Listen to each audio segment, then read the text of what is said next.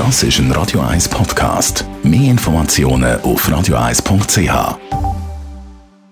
Für Konsumentinnen und Konsumenten. Meldung geht Radio Sutter. Ein Gericht in den USA hat die deutschen Konzerne Bayern und BASF im Streit um einen Unkrautvernichter zu einer 260 Millionen Dollar Buß verurteilt. Ein Bauer hat geklagt, dass seine Felder durch das Mittel von diesen Firmen kaputt gegangen ist. Er selber hat das Mittel allerdings gar nicht angewendet, sondern andere Landwirte rund um seine Felder herum. Der öffentliche Regionalverkehr ist schnurri Ausnahmefälle rentabel. Wie Zahlen vom Bund zeigen, sind 18 von 1400 Linien rentabel. Jetzt will der Bund 33 Linien unter die Lupe nehmen, die weniger Rendite haben als 10 Prozent. Die könnten sogar gestrichen werden. Die Angestellten von der Post machen sich Sorgen, weil bei der Sicherheit gespart wird. Wie der Blick heute schreibt, werden unter anderem defekte Alarmanlagen nicht mehr so schnell repariert wie früher.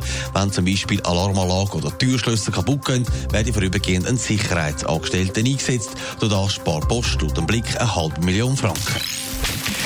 Der regional öffentliche Verkehr der hat schwer. Viele Linien sind nicht rentabel und würden ohne Subventionen von Bund und Kanton nicht überleben. Adrian Sutter, wie sieht es denn im Kanton Zürich aus? Ja, bei uns ist es nicht ganz so schlimm wie sonst zum Teil in ländlichen Regionen. Die am wenigsten rentable Buslinie gab von Maschwanden an der Grenze vom Kanton Zug auf Mippenstetten. Gerade mal 11% Kostendeckung fährt die 6-minütige Buslinie ein.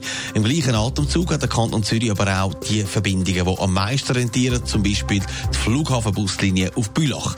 Im Ganzen hat der Kanton Zürich im regionalen Verkehr laut dem ZPV vor einem Jahr eine Kostendeckung von fast 70 Prozent. Die Frage stellt sich natürlich, braucht es alle Buslinien wirklich oder könnte man zum Teil da auch streichen? Beim ZPV wehrt man sich für alle Buslinien. Das Netz sei wie ein Putzli. Wenn ein Teil wegfällt, dann kann man das Putzli nicht fertig machen.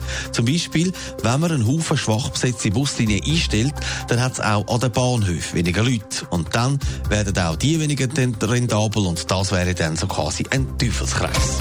Netto, das Radio 1 Wirtschaftsmagazin für Konsumentinnen und Konsumenten.